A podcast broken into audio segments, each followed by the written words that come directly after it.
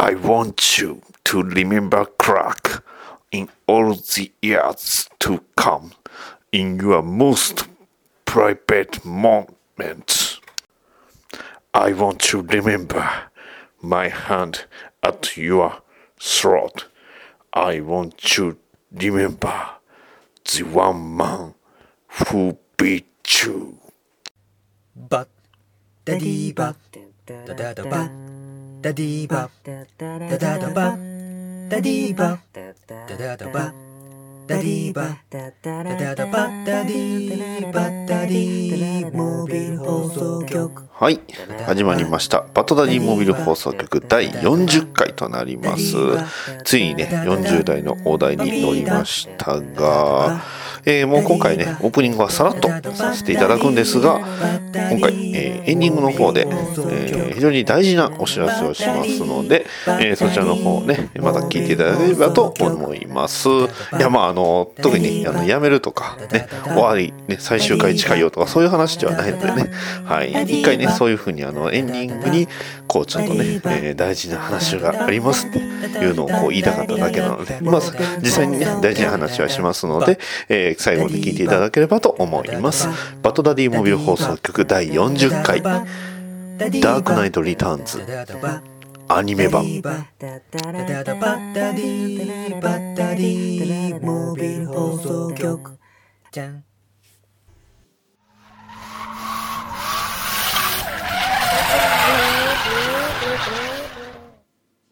もしもし、応答せよ、応答せよ。こちら、バットマンだ。ロビン、ロビンか。ロビンなのか？よし。えー、今、そうだな、あの、バトモビル移動中だ。なんか前の車が中金切られてたな。頼む、ナビゲートしてくれ。ナビゲート知らない？なんてことだ？あのー、パソコンであの、Google マップ開いてくれ。Google マップ。え、Google、Google マップも知らない？え？どういうことだ？お前ロビンか？ロビンか？ゴ、ゴ、ゴードンか？うん？わからんな。なんてことだ？これでお前は本当に俺のサイドキックでやっていけるのか？何？サイドキックも知らない？どういうことだ？ああ、もういい、わかった。えー、今日のベナンは誰だ？ベナンだ。安倍ジョージじゃない、ベナンだ。ベナンを知らない？なんてこった？こういう時ってありますよね。こうならないように、アメコミの知識は、こちらの放送を聞いて、養うように、バッドダディモービル放送局。毎週不定期配信中。皆さん、聞いてください。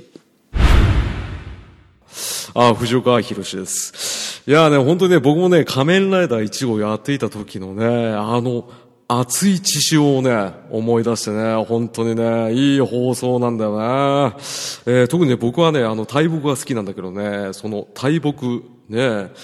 僕らから見ると大先輩ですよ。何百年も先に生きてきたこの大木にね、触れることによってね、俺もやっぱりちっぽけだなってね、思ってしまうんですよね。藤岡弘です。えー本当にね、あの僕もね、コーヒーもね、好きなんだけどね、こうやってね、美味しくなあれ、美味しくなあれ。浅沼劇場は、バッドダディモービル放送局を応援しております。バトダディピックアップニュースはいそれではニュースを紹介します、えー DC は11月より1年がかりで DC 世界とウォッチメン世界の衝突を描くミニシリーズ「ドゥームズデイ・クロックの」え1号の表紙を公開ということで出ました。ヒーローたちのシンボルをあしまあしらったロールシャッハ検査の検査用紙がまあ、あの目立ってるんですが、まあ、1枚目はね、えースーパーマンと後ろが、えードクター・マンハッタン。で、えーもう一つが、えージンえー The End is Here ってあの、えーウォッチメンのロールシャッハが、まあ、抱えてた看板を、えーまあ、真正面に持ってきた表紙と、まあ、それぞれねスーパーマンワンダーウーマンバットマンの、えーまあ、ロゴがローシュロールシャッハの、えー顔みたいになってるんですけどこれロールシャッハの顔ってあれ半分にね、えー片面だけ 押して、えー紙広げてってなるから左右対称なのにスーパーマンだったら左右非対称なんですなってるんですけどこれっていかがなんでしょうね。はい、まあ、えーまあやっぱりねいろいろ、えーまあなんていうんですか、まあ S つけるには絶対これつけなきゃいけないしまあもう惜しいなとは思うんですけどね。はい続きまして、えーワーナー、えー DC バットマンの、えーザ・ジョーカーオリジン映画を、えーハングオーバーの、えートッド・フィリップスと、えーエイトマイルのスコット・シルバーの共同脚本で、えーまあ、作るということで、えーフィリップスと、えーマーティン・スコッセッシがプロデュースプロデューサーということで、まああのまあ、ニュースでなっておりましたがどういうことですかねこれ。DCU なんですかねこれ。うーんわかんないな。ただ、えーどうやらねジョーカーのオリジンっていうことは、まあやっぱり一番有名なものだとやっぱりキリングジョークもしくはえーっとあとはあのバットマンラバーズバットメンですかね。うーんどうなんでしょう。なんかどうやらねあの今、えージャレット・レトが演じているジョーカーとは別のジョーカーを描くというふうな、えー情報もちらちらね、えーまあ噂程度には流れてますけど一体どういうことなのでしょうか。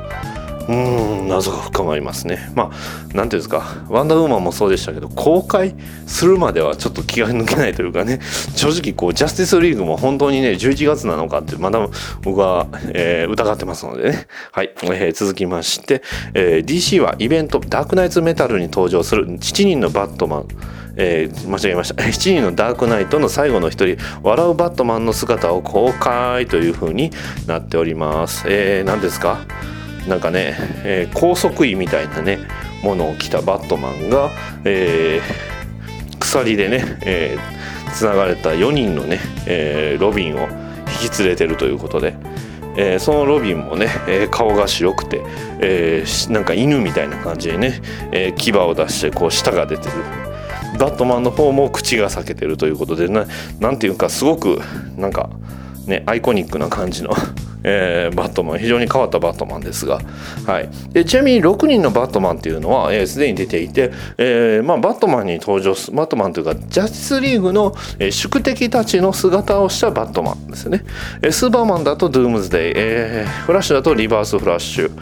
えーワンダーウーマンだとアレスかな。でグリーンランタンだと多分シネストロなんですけどなんか緑なんですよねあとなんかサイボーグとアクアマンのアクアマンどんなんですかねどっちかっていうとなんかメラっぽいんですけどね奥さんの。その辺はね、えーあんまり詳しくないんでね、えーあれなんですけど、まあこれ、えーまあそんでね、えーまあ6人のそのキャまあ新しいそのダークナイツメタルに出てくるバットマンの最後の一人が、まああの笑うバットマンということで、えージョーカーっぽい笑い方をしたバットマンで、えーロビンを鎖で引き連れてるということで、まあ、非常にね、えー印象的な姿なんですけど、まあ、なんです、なんなんですかね、これ。不思議ですね。いや、一体どうなることやらですよ。はい。えー続きまして、えーバットマン単独映画、映画ザ・バットマンは、えーもこれはあれですね木曜日の時点で、えー先週、えー先週かな？先週の木曜日の時点でマット・リーブス監督が、えー DCU の一部ではないというようなコメントをしたんですが実は、えーそうではないという否定の、えー拒否の、えー否定の言葉が、えーつい、えー昨日か一昨日ぐらいに出ましたので、えー単独映画「ザ・バットマンは」えー DCU ですよってことです。はい、えー続きまして、えーインジャスティスゲームですねゲームインジャスティス2にヘルボーイが参戦ということで、えーなんとねヘルベまあ、ヘルボーイとバットマンってあのクロスオーバーありますしねまあ、あるからどうなの？あるから別におかしくないっていうわけじゃないんですけどいやーヘルボーイがゲームで出るんですよ。なかなかね、えーまあこれはファンはたまらないんでしょう。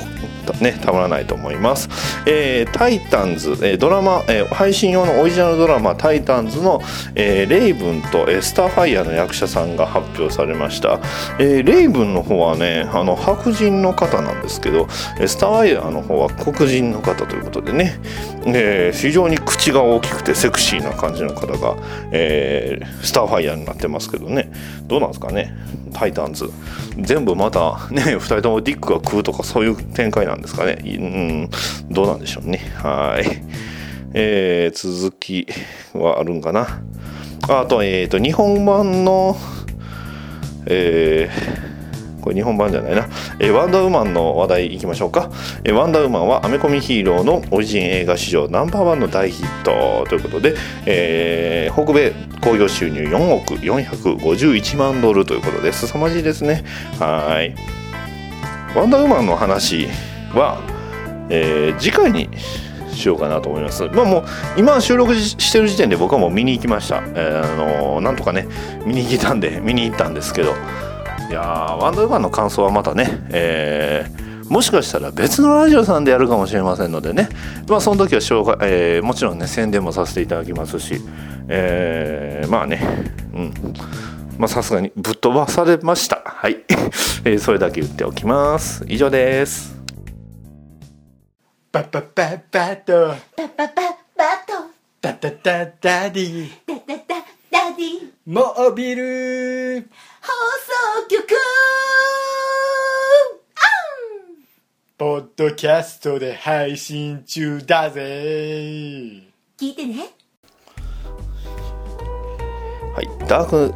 ナイト・リターンズのアニメ版ということで、えー今回ねこのダークナイト・リターンズアニメ版をお話しさせていただくんですが、まあ、なぜね、えーコミックのね方の話は、えー結構初期の方にやらせていただきましたし、えーまあ折に触れてね 何かに触れてダークナイト・リターンズは話しています、まあ、それだけ僕がすごい大好きな作品なんですけど、えー今回ねなぜアニメ版を紹介させていただくかと言いますと、えー Amazon プライムでなんとね、えーダークナイト・リターンズの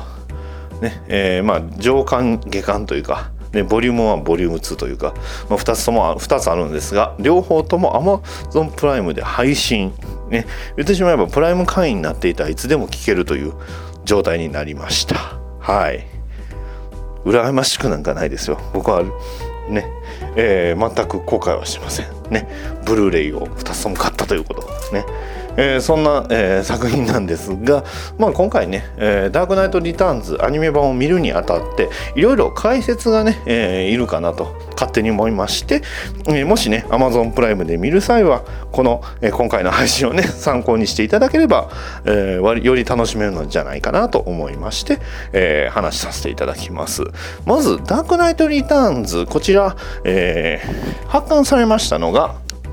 えー1986年に、えーまあ、あの描かれた作品でして、えーまあ、1986年っていうと、えー僕が生まれた年なんですよね。はいまあね、そういう縁もあってこのね「ダークナイト・リターンズ」がすごく好きなんですが、まあ、このね「ダークナイト・リターンズ」えーまあ、概要を簡単に説明すると、まあ、あのヒーロー活動を一回引退したバットマンことブルース・ウェインが、まあ再び、えーダークナイトとして、まあ、リターン帰ってくるっていう作品なんですよね。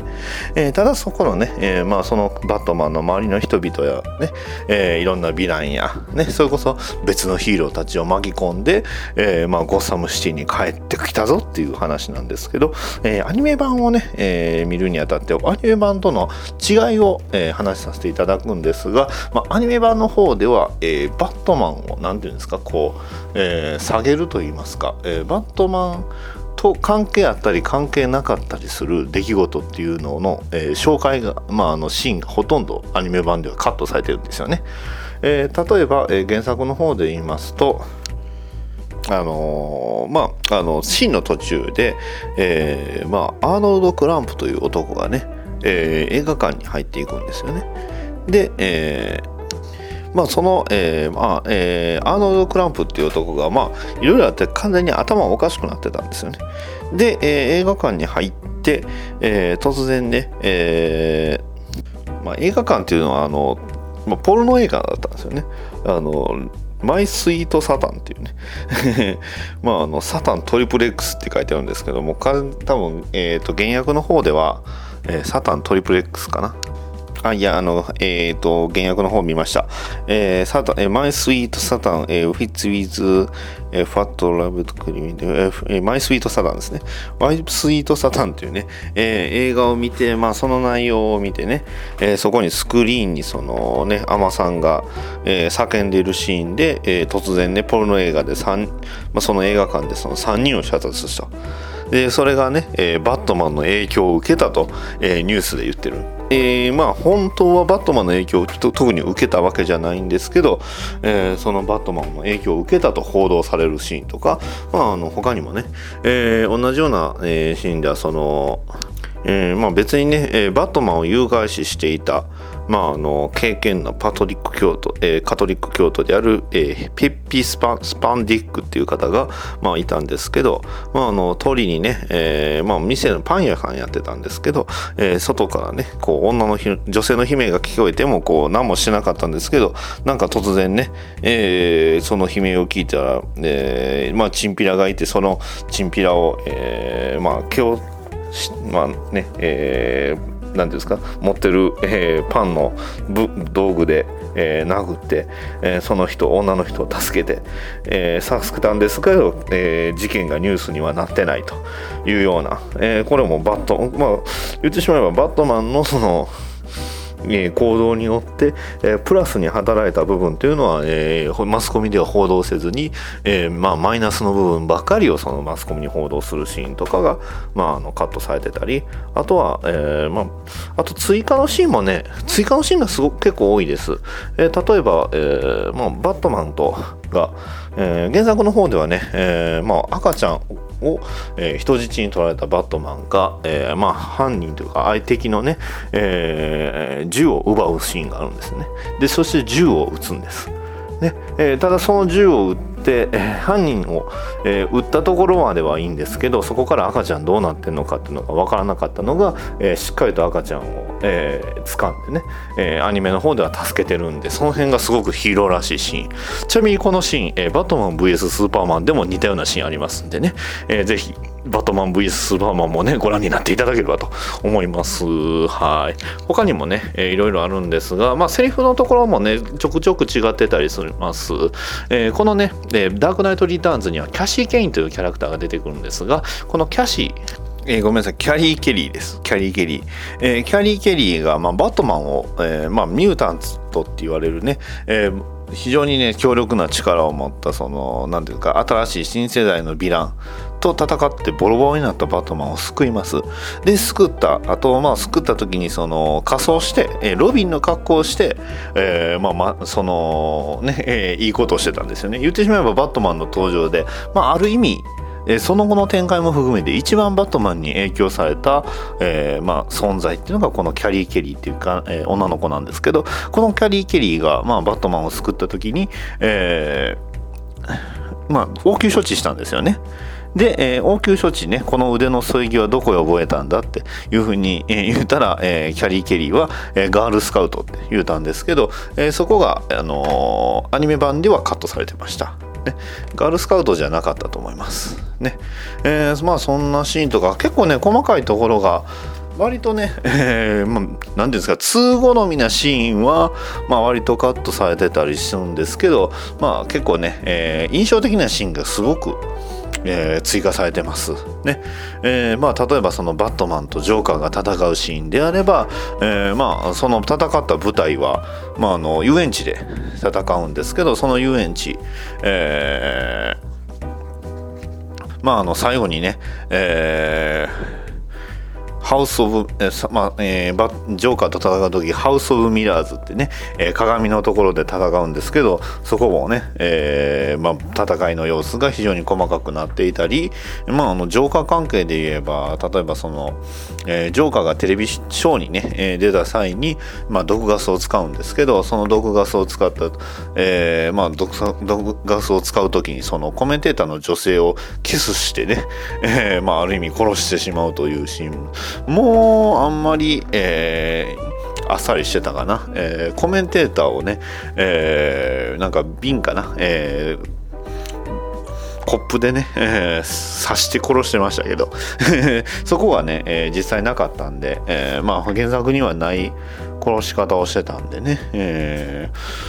まあそこからね、えーまあ人形を使って殺すんですけどその飛ぶ人形に乗るシーンは、まあ、アニメではなくどっちかっていうとそのコミまあ、実際のものに近づけていったっていうのが現実の、えードラマにすごく近づけていったっていうのがアニメ版で、まあ、あの原作の方は、まあ、コミックなんでね、えー割とコミカルなシーンが、えーちょろちょろあったりするんですけど、まあ、すごくね、えーまあ演出する上ではまあ問題はないのかなって。まあ、ジョーカーの得意性っていうのは、まあ、今更ね語るべきものでもないような気がしますけど、まあ、あとはね、えーバットマンとジョーカーが最後戦っていく時に最後に入っていくところがなんか、え2人のねカップルで入っていくなんか船で行く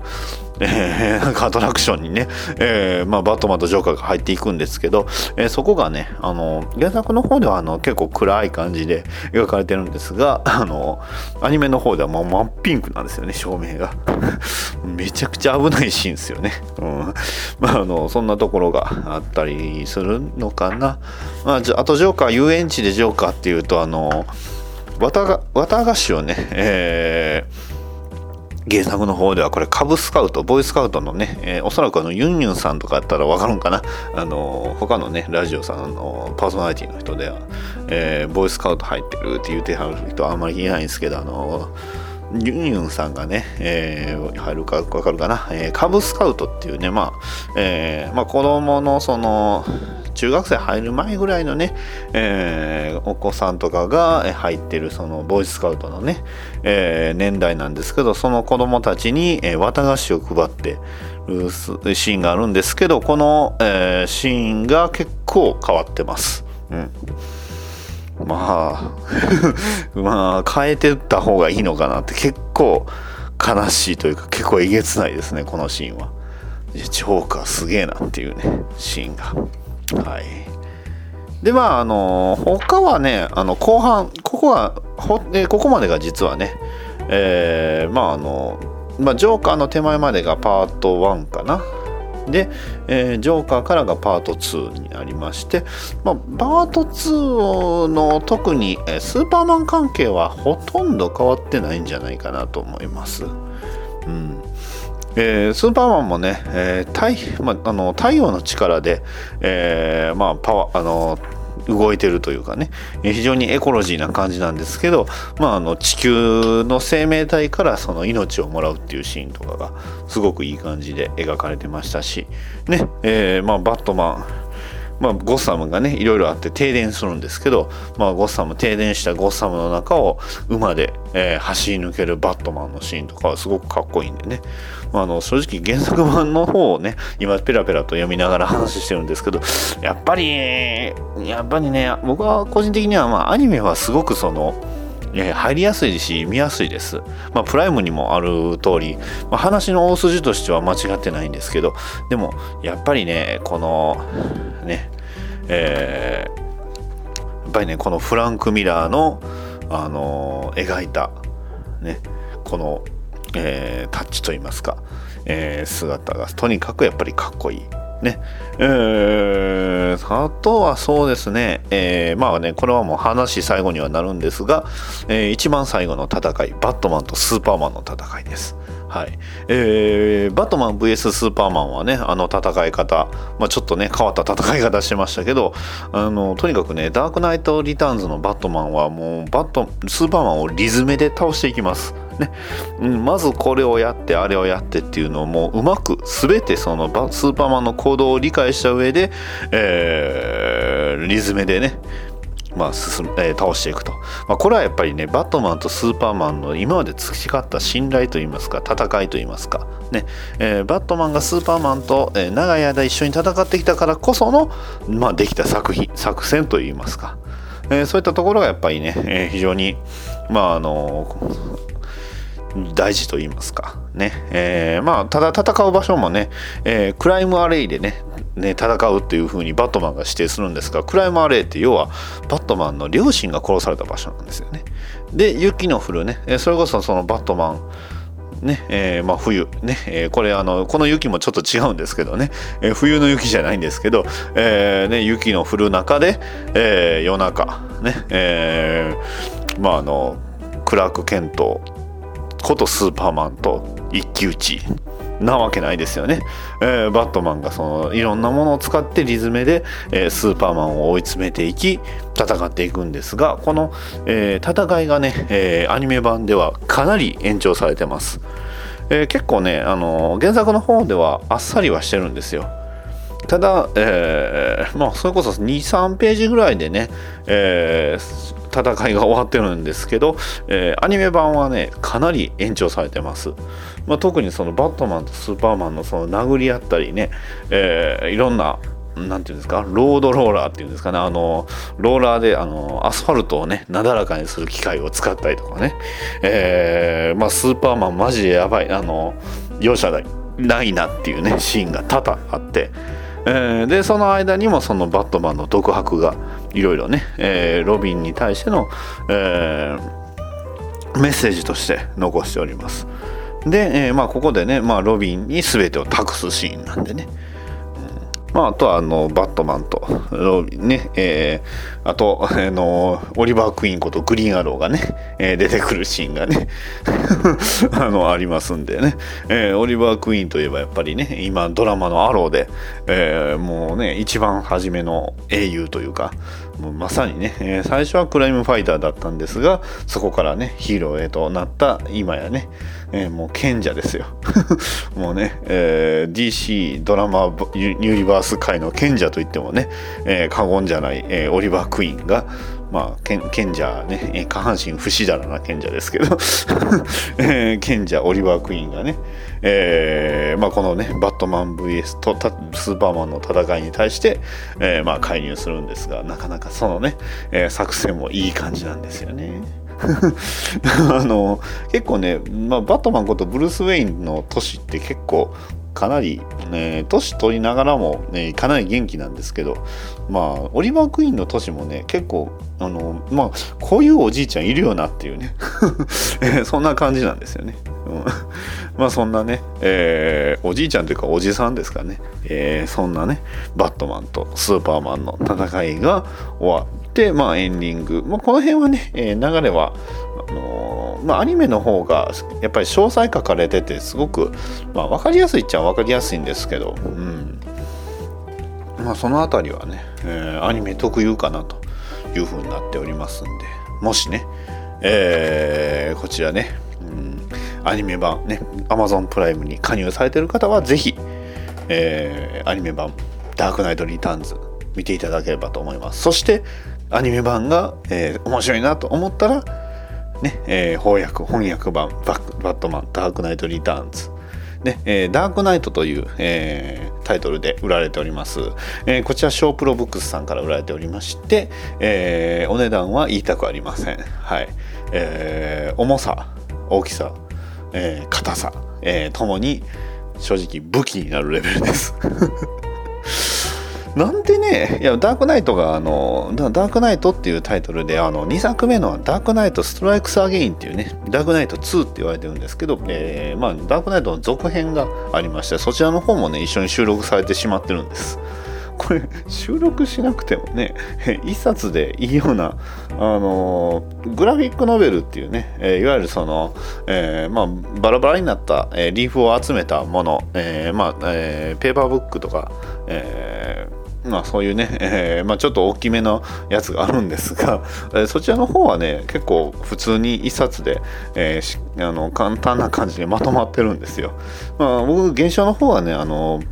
えグラフィックノベルの方で持ってるんで、えーまあ非常にね、えー便利は便利なんです。あの軽いしあの、まあ、オールカラーで軽いしねフランク・ミラーのあの顔が載ってるんですけどね。だからジャンプみたいですよね。ジャンプとかのコミックスもあの帯のところ帯というかねあの表紙の、えー裏に載ってますけど、まあ、そんな感じでね、えー裏にフランク・ミラーってね、えー非常に、えーこの頃はかなり若いんで、えー1989年なんで、えー86年86年なんでおそらく30年前、はい、の、えーフランク・ミラーの顔がね載ってますんで、えー非常にね、まあ、ただこちらの方を手に入れるっていうのはなかなか僕も結構本屋さんで、えー古本古書古書屋というかね、えー古本屋で偶然見つけたもんなんでね、えー非常にあのまあ、運命的な感じでね見つけたんですけどへへへってね、えーまあ、自慢してるんですけど、まあ、そんなね、えーまあ、バットマンね、ダークナイト、ダークナイトリターンズか、ダークナイトリターンズ、はい、あのードラマのね、ドラマというか映画のバえーダークナイトにもやはりつながるところとか、えー1989年のね、えーティム・バートンのバットマンなんかもう完全完全にねこれに影響された作品なんでね、えーこの、えーダークな作品っていうのもやっぱりね DC の一つのいい味なんじゃないかなと思いますので、まあ、正直ねこのダークな味をしていくとまああんまり大衆受けはしませんのでね。じゃあどうすんのって言ったらまあじゃあ大衆受けする DC のっていうと今ね公開されているワンダーウーマンですのでぜひこのワンダーウーマン、えーワンダーウーマンのね、えーパンフレットも結構久しぶりにパンフレット買いましたでレゴバットマンの時も別にパンフレットねいいかなって思っててね、えーまあ、パンフレットというかちっちゃいやつで冊子みたいなあの、まあ、お試しで読んでうんこれはこれだったらいらないなって思ってたんで、えーそれはね買わなかったんですけどこのねワンダーウーマンのパンフレットがすごいまたこれが。はいまあ、ちょっとね、えダークナイトの話、えーは以上になります、えーワンダーウーマンのちょっと話します、映画のね。えー映画のワンダーウーマン、これね、あの、ね、えガルガロガドットのインタビューの、えーこれあのツイッターでも載ってたツイッターというかねネットにもあったやつっぽいんですけどあのガルガドネットにはなかったのかな？ガルガドットの。えーあとはね、えーインタビュー、あとはあのクリス・パイン、ね、スティーブ・トレーバーを演じたクリス・パインさんの、ね、インタビューもなかなか面白かったし、まあ、何よりね、一番僕がね、好きだったのが、この、えーワンダーウーマンのパンフレットの下の方にあるね、あのワンダーウーマンチップスって言って、すごいあの、コミックの方の、あのまあ、豆知識みたいなのがね、えー載っておりまして、えーまあ、例えばね、えーコミックでのスティーブ・トレバーはワンダーウーマンと結婚結婚したこともある。その一方で1980年代に、えー設定が一新されると、えー彼は中年として描かれ、えーエッタ・キャンディーと結婚したとかね、まあそもそもエッタ・キャンディーって誰やねんみたいな。まあとにかくあのあと監督のねパティ・ジェンキンスってね女性の方なんですけどこの、えー女性監督のこのインタビューがすごいいいです。ね。えー一体このワンダーウーマンって何だったんね。ワンダーウーマンとこの監督とのその関わりでありだったり、えーガルガドットとの関わりでありありであったり。ね。まああとはねあのネットの方のいろんなあの記事というか、えーインタビュー記事もねすごく面白かったりね、えーなぜ、えーあのねえードイツとイギリスのあの戦争第一次世界大戦が、まあ、あのメインだったのかっていうのとあのシーンが、ね、僕が、まあ、2番目に、まあ、あえて2番目にとにかくトリファーラが立って、えー、おーって叫びそうになったシーンね。あのシーンが、えーどういうシーンだったのかっていうところがまああのねえーあるインタビューが面白かったかなと思いました。はい。まあ、このねチップス。これがいいんですよね。うん。いやあとあの年代、えーワンダーウーマンのその、えーまああのえーっとなんだこれ、えークロノロジカルレコードってね、えーまああの時系列みたいなものがあったりね、えーテレビアニメ化とかね、えー日本で連載開始とか「イズシー・ウィズ・ユー」いやあのねハンス・ジマーさんとジャンキー・ XLの「あの Is She With You」が強烈すぎるんですよね。いやーまあそんなねえーまあワンダーウーマンもちなみにワンダーウーマンは、えーこのダークナイトリターンズには出ません。はい。あの、ワンダーウーマンの格好したキャラクターは出てくるんですけどね。誰がかんそんな格好したねって思うんですけど、まあそんなキャラクターが出てきたり、まああと、えー続編のね、えーダークナイトストライクスアゲインの方には出てくるんですが、えーこのダークナイトストライクスアゲインの方はぶっちゃけ、えー人をかなり選びます。はい。えー正直絵が合わないっていう人がいてもおかしくないと言いますか。なんていうかね、色もね、なんかすごく独特な感じなんで、サイケデリックっていうんですかね。うんまあ、このね、ここにあのフラッシュことバリー・アレン出てくるんですけど、このバリー・アレンのね、スーツ結構かっこいいんですよ。黒いね。うん、いいんですけどね。まあまあまあ、そんなね、えーダークナイトストライクスアゲインも、まあ、ついている、えーあんまりおすすめしないダークナイトストライク、僕は好きなんですけどね、えーダークナイトストライクスアゲインも、えー出てくる、えーまあ、えー載せています、えーダークナイト。はい、えーショープロブックスさんから出ております。ダークナイト。こちらもねまた、えー機会あれば見ていただければと思います。はい。以上になります。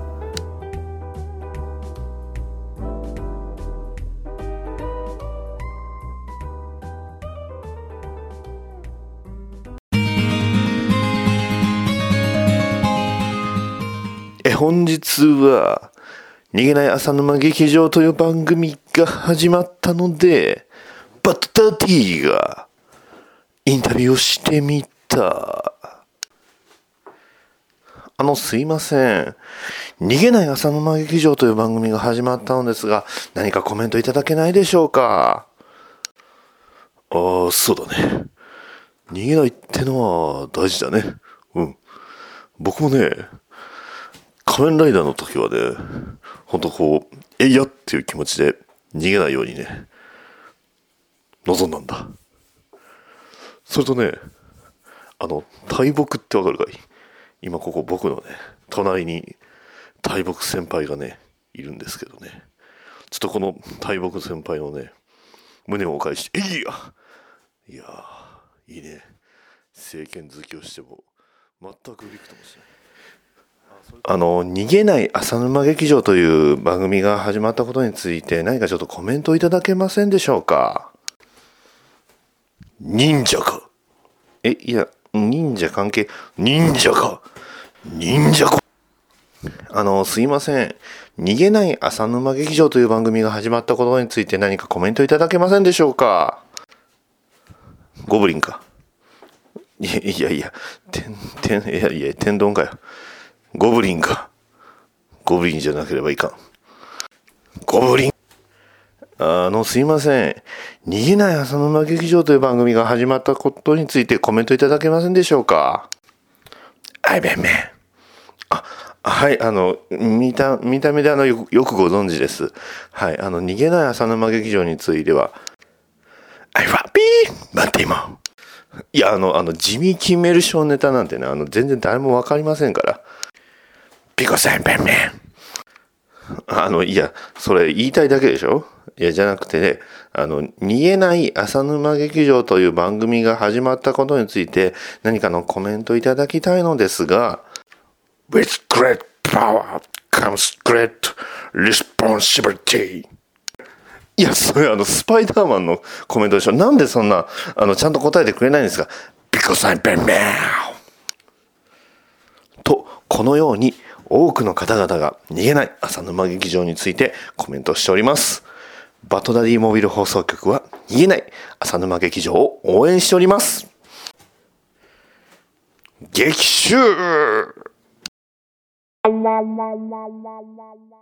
お便りのコーナ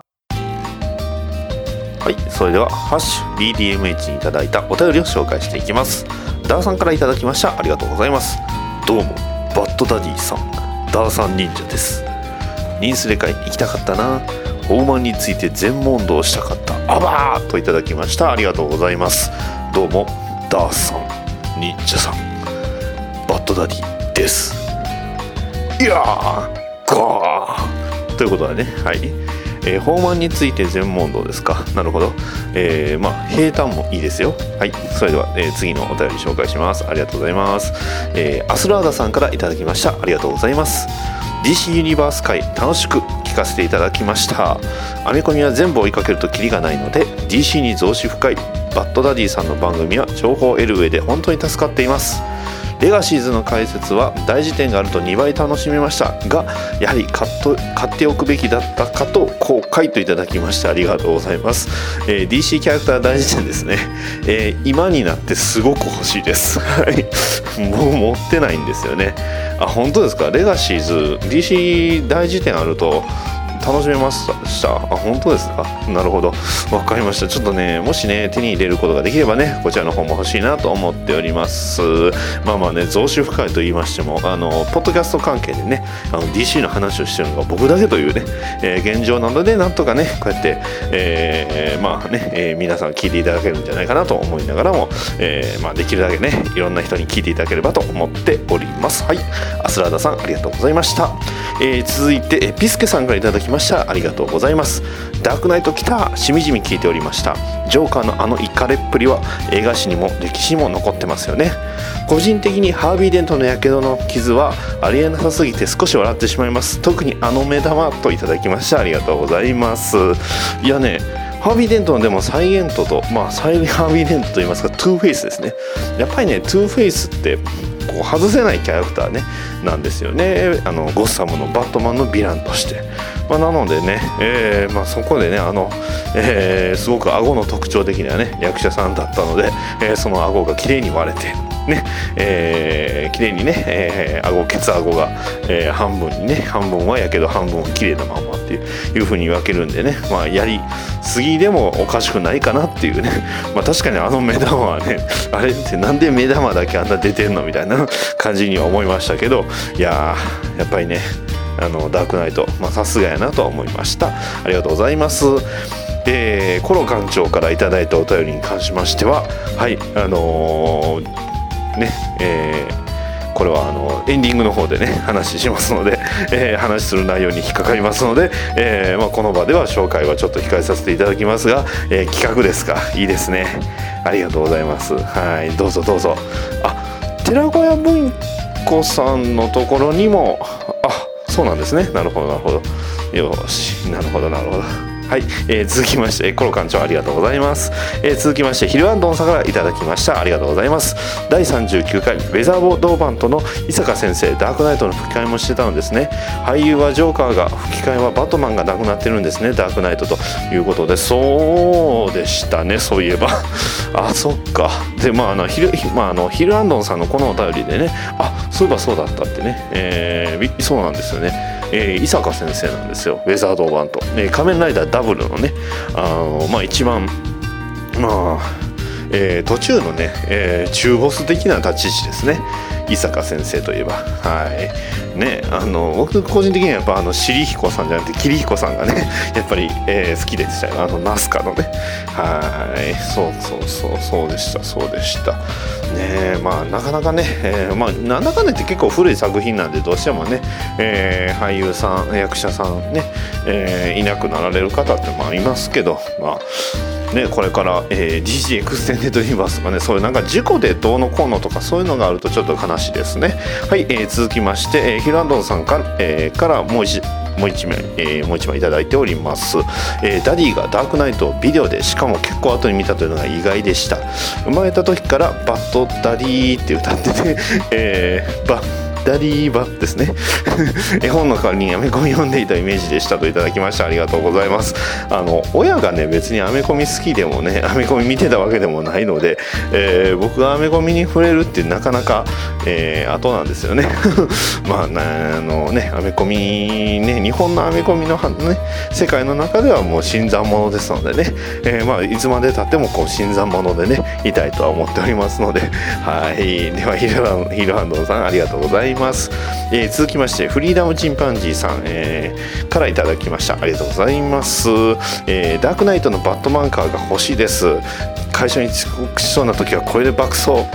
番組のダークナイト会待ってました。歴代のバットマンカーについてまたお話ししていただきたいなといただきました。ありがとうございます。いいですね。バットマンの車。ね、通勤で、えーいろんな車を踏み潰したりね、えートンネルでこうぐるっと1回転回ってね、えー近道したりとか、まあ、やっぱりねあの空飛ぶんが一番手っ取り早いと思います。いやいいですよ。まあね、えーダークナイトではないんですけどダークナイトライジングね、えー放題えー現代ではダークナイトダイジスではね空飛びますから。ね。だからね、えー、ほんとね。まあ、えーバトマン VS スーパーマンでも空飛んでましたけど。いやーットマンメカはねバットマンの魅力の一つじゃないかなと思います。まあね、メカのかっこよさで言うとっていうとね、えーいろいろねこれまた特集組めそうなぐらい長くなってしまいますんで、えーありがとうございます。またね、えーこれで特集組んでみたいなと思っておりますのでまたお楽しみください、えーフリーダムチンパンジー佐藤さんありがとうございました、えーお便りは以上になります。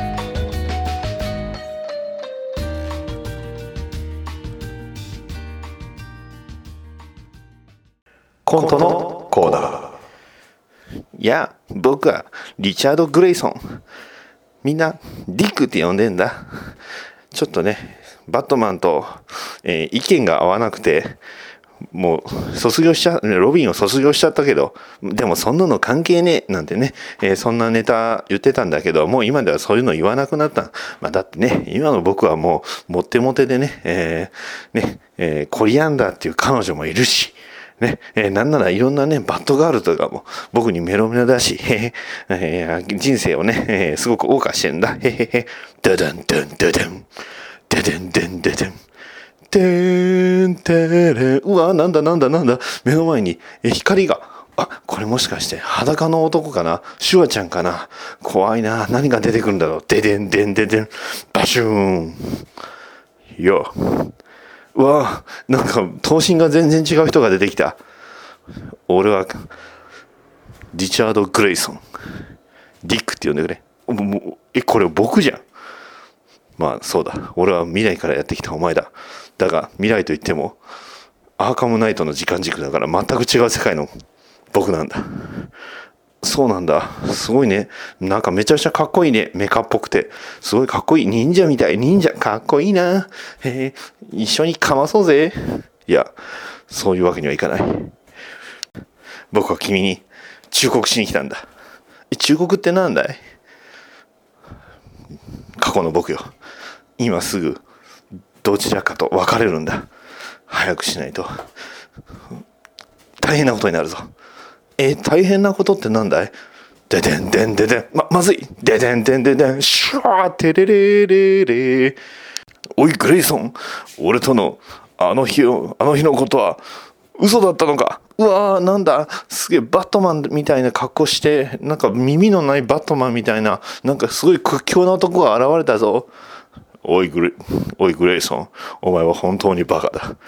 俺との関係はどうなったんだ？うわ次はターバン巻いてなんかスパイみたいな人が出てきたぞ。リチャードよ。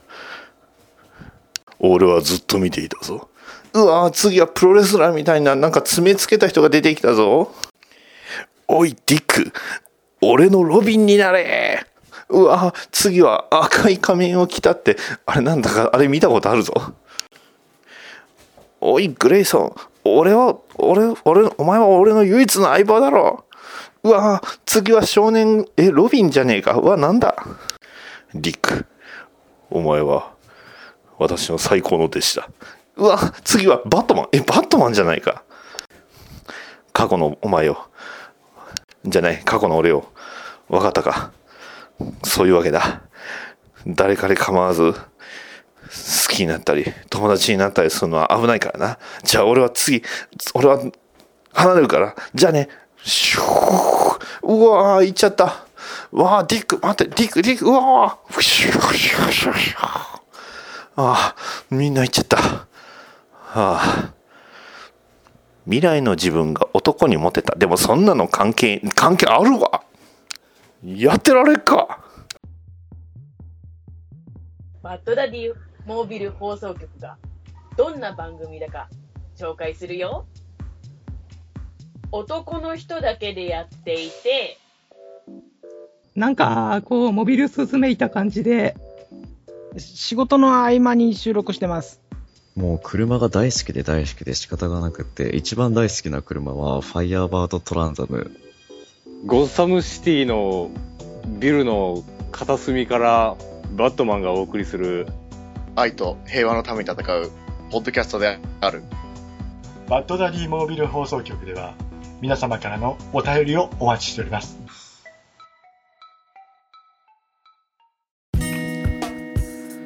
はいいかがだったでしょうか？バッドダディモービル放送局。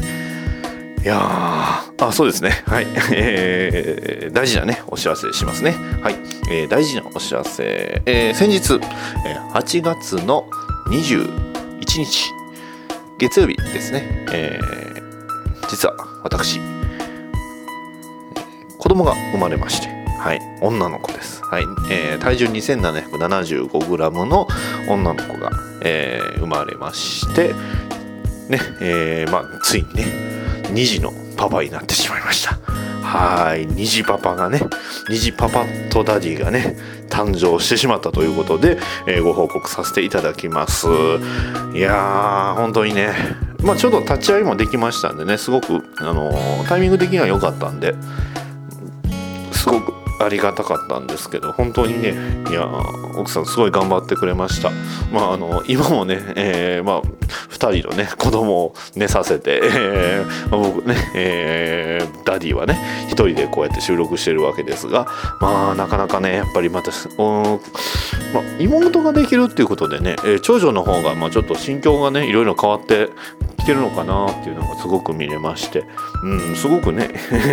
すごく妹のことをね、えー好きでいてるんですけど、まあ、これがね、えーどんどん妹の方が成長して口が達者になってくると、まあ、お姉ちゃんの方はどういう風になってくるのかっていうのがこれからね、えー大変なんですがまあねあのポッドキャストにはいろいろね虹パパの先輩たちがたくさんいますのでそれもね、え2人とも女の子っていうとやっぱり、えーねえー当ラジオのあのかっこいいメインテーマを、えー提供してくださったコロ館長が、えーちょうどね、え2人ともねお子さんし、え女の子なので非常に頼れる先輩方がね いっぱいいますんで、えそんな方々とねいろいろ あの交流を深めたりそのいろんなね、えアドバイスをいただいたりしつつ、えーいろいろまあ、これからも、ね、頑張っていこうと思いますので、えーこれからもよろしくお願いします。バッドダディモービル放送局ではお便りを募集しております。ツイッターのハッシュタグ、ハッシュ BDMH、ツイッターバッドダディモービル放送局のへの DM、メールアドレス、batdaddymobile アットマーク gmail.com へのメールもお待ちしております。ポッドキャストのレビューの方もお待ちしておりますので、もしよろしければそちらの方も書き込んでいただきますと、バッドダディ喜びます。それでは次回の配信まで。さよなら。